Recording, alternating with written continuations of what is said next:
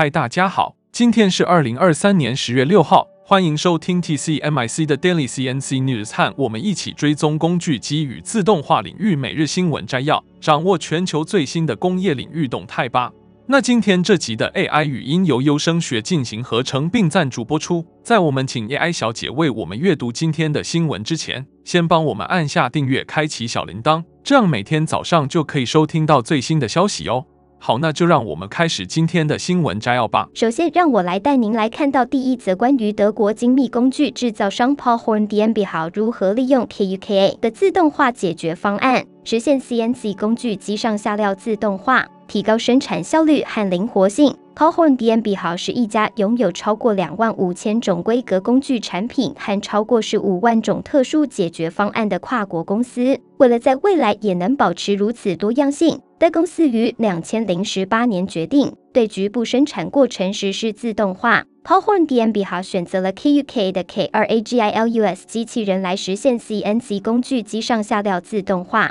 KRAGILUS 是一款通用型机器人，具有灵活的抓取技术和精确的定位能力，能够满足 Horn 多样化的产品需求。在开发过程中，KUK 的客户服务团队克服了诸多挑战。最终成功开发出适用于各个产品系列的自动化系统。该系统采用 KUKA AppTech 套装软体进行程式设计，具有模块化架构，可以轻松地重现重复的程式设计流程。如今，该系统已在 Horn 的五十五台 CNC 工具机上投入使用。大大提高了生产效率和灵活性。Horn 的总经理 Matthias Rommel 表示，与 KUK 的合作是该公司未来发展的重要基石。那接下来第二则的新闻，带您了解一则关于永丰余与华纸如何透过智慧制造，让传统纸厂变成引领产业的数位模范生。永丰余旗下的中华纸浆酒糖厂是台湾第一间民营纸厂，拥有超过七十年历史，是全台生产文化用纸最大的纸厂。然而，随着低碳智慧趋势，酒糖厂却早已做好转型布局，透过数位赋能落实 ESG，兼具效能与创意，引领产业投入生产线数位化管理。酒糖厂厂长陈世明表示，生产智能化正是引领产业升级转型的重要前提。因此，酒糖厂在二零一九年开始推动数位转型，第一步就从产线着手。透过智慧化管理系统与即时监测，提升良率与降低成本。其中，酒糖厂导入了成大智慧制造研究中心研发的自动虚拟量测 AVM 专利技术，将过去产线必须停机且人工做品质抽检，改成线上且即时的品质全检。AVM 系统最大优势就是可以在产品无法进行全面量测情况下，利用生产机台的资料库预测并得到生产产品品质。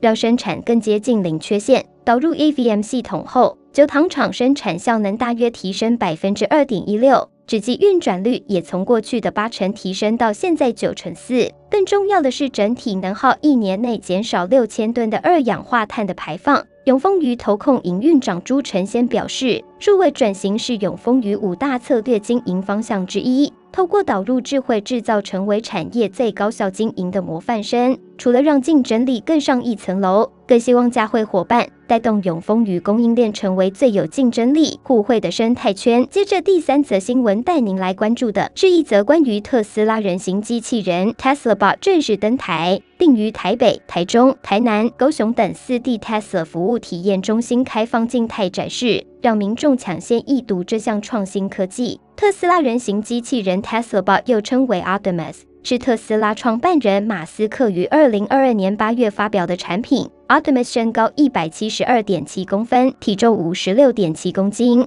采用了与特斯拉车辆相同的人工智慧技术，能够安全且高效地在现实世界中移动。Optimus 的设计灵感源自于人类的形态，因此它可以使用人类的工具运送物品，并在工厂内工作。马斯克曾估算 Optimus 售价约两万美元，约新台币六十五万元，预计二零二三年开始量产。Optimus 的到来象征着工业四点零时代的来临，在未来，Optimus 将与人类一起工作，共同完成重复、乏味或危险的工作，提高生产效率和安全性。Tesla Bot 的到来无疑是工业四点零时代的一大里程碑。它将为我们的生活带来怎样的变革？我们拭目以待。总而言之，特斯拉人形机器人 Tesla Bot 的正式登台，是工业4.0时代的重大进展，将为我们的生活带来深远的影响。我们期待未来 Tesla Bot 的进一步发展。并看到它在实践中发挥的巨大作用。紧接着是第四则新闻，将为您带来一则关于台湾钢铁产业龙头中钢的数位转型之路，看看中钢如何透过 AI 智慧化模组和高炉感测器，提升生产效率、品质和减碳成效。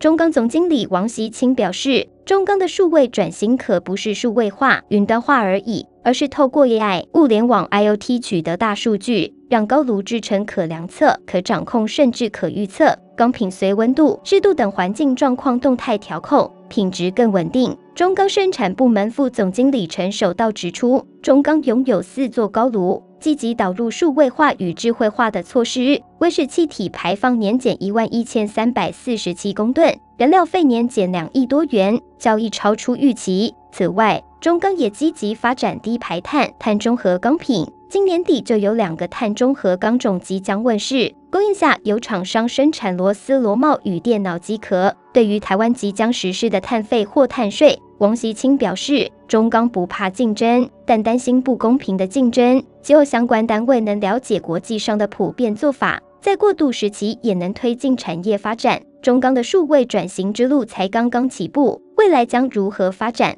我们拭目以待。那最后一则新闻带您看到一则关于 3D 打印巨头 Stratasys 与 Desktop Metal 的合并案终止，看看这对两家公司和增材制造产业将产生什么影响。Stratasys 是全球领先的 3D 打印机制造商，Desktop Metal 是一家位于马萨诸塞州的工业 3D 打印机制造商。两家公司于2022年5月宣布合并，交易价值约为27亿美元。然而，在九月二十八日举行的 Stratasys 股东特别大会上，百分之七十八点六的股东投票反对了拟议的合并，这使得 Stratasys 不得不终止交易。Stratasys 董事会主席 d u f f e r f e r 表示，公司将对所有可用的战略性替代方案进行全面彻底的审查。他强调，Stratasys 仍将专注于为客户提供价值，并致力于为所有股东创造最大价值。Desktop Metal 创始人兼 CEO Ric Fulop 表示，公司对业务的轨迹充满信心，并将继续降低成本和创收。这合并案的终止对两家公司和增材制造产业都将产生重大影响。对于 Stratasys 来说，这意味着公司将继续独立运营，并将需要重新考虑其战略。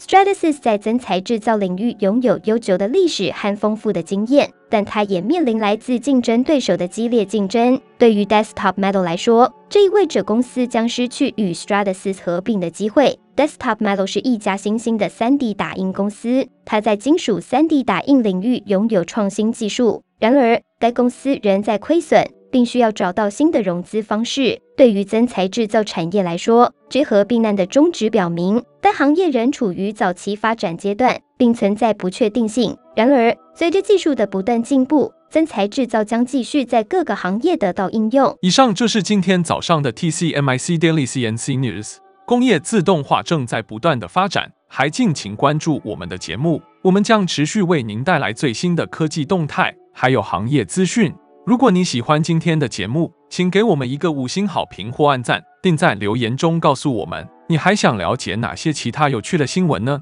祝您有个美好的一天，我们下次再见。